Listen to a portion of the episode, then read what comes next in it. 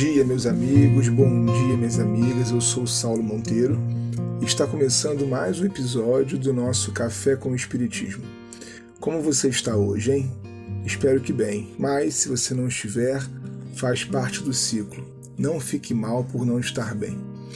Você está me acompanhando em uma nova jornada e ela hoje atinge o capítulo 2 do livro O Progresso, de Leon Denis.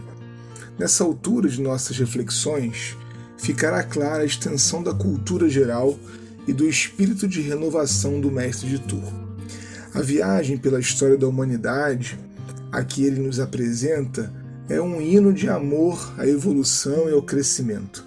Por tudo isso é que ele sempre nos estimula para o mais alto, sempre para mais além. Você alguma vez parou para pensar em como a doutrina espírita se baseia em um princípio evolucionista? Não somos como as coisas, os objetos. Um sapato, por exemplo, se nós pararmos para pensar, ele nasce pronto, perfeito, bem acabado. Mas com o passar do tempo, se estraga, perde seu valor. Já você e eu somos o contrário disso. Nascemos inacabados, imperfeitos e vamos nos aprontando ao longo da caminhada. Não estamos falando aqui, é óbvio, de evolução da matéria, dos corpos, mas do pensamento, do ser.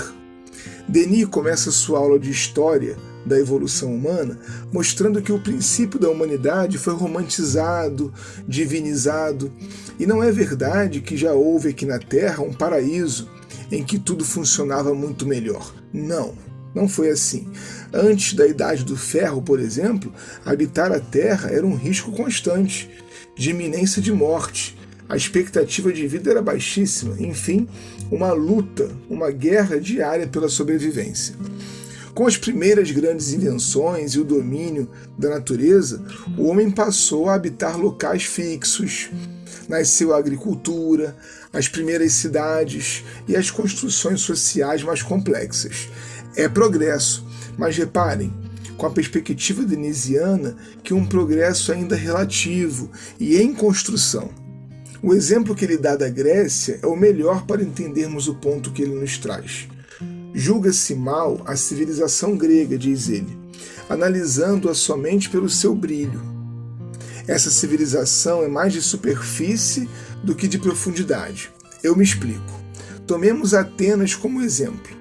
Ela possuía 20 mil cidadãos gozando de direitos civis e políticos, beneficiando-se dos princípios de liberdade e de igualdade que são a força e a grandeza das sociedades humanas.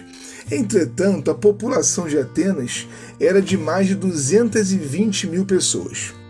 Que eram então os outros 200 mil? É aí que chamo toda a vossa atenção. É aqui que está a solução do problema os outros 200 mil habitantes de Atenas eram escravos, isto é, homens e mulheres mortos para a vida política, mortos para a vida social, e exaltam a superioridade das instituições gregas sobre as outras.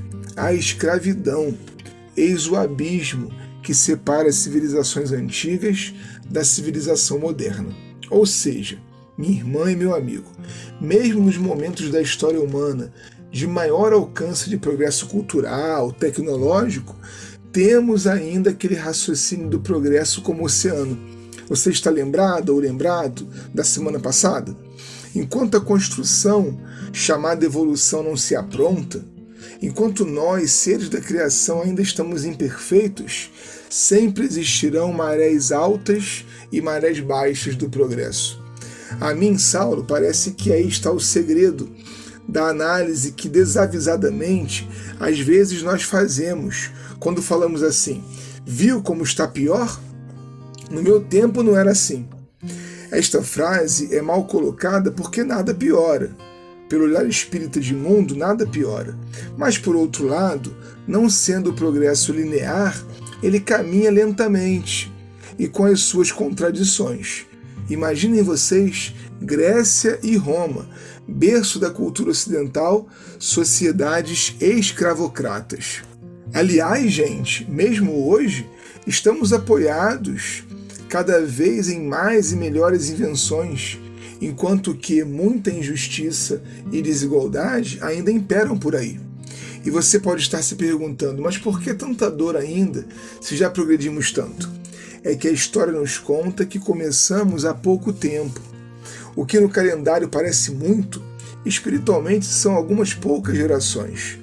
Palavras como democracia, liberdade, igualdade, empatia, nossa, são novíssimas em nossa história e permanecem sendo desafios contra tantas opressões que ainda existem. Se é importante reconhecer que começamos ontem nesta carreira, é urgente também sabermos medir com honestidade o quanto já avançamos. Segundo Denis, esse é o tempo, como foram todos os outros tempo em que o pensamento apresenta sua própria semeadura. Semeadura preciosa essa.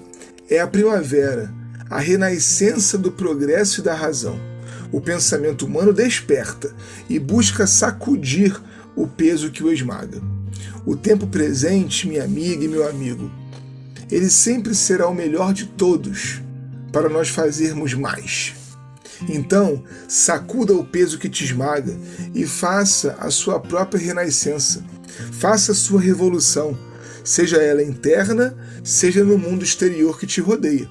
Porque Deus pede de nós a reforma de nós mesmos, mas também do coletivo que nos guarda. Dessa forma, estaremos a caminho da consolidação do progresso e da razão. Um forte abraço e até o próximo Café com o Espiritismo.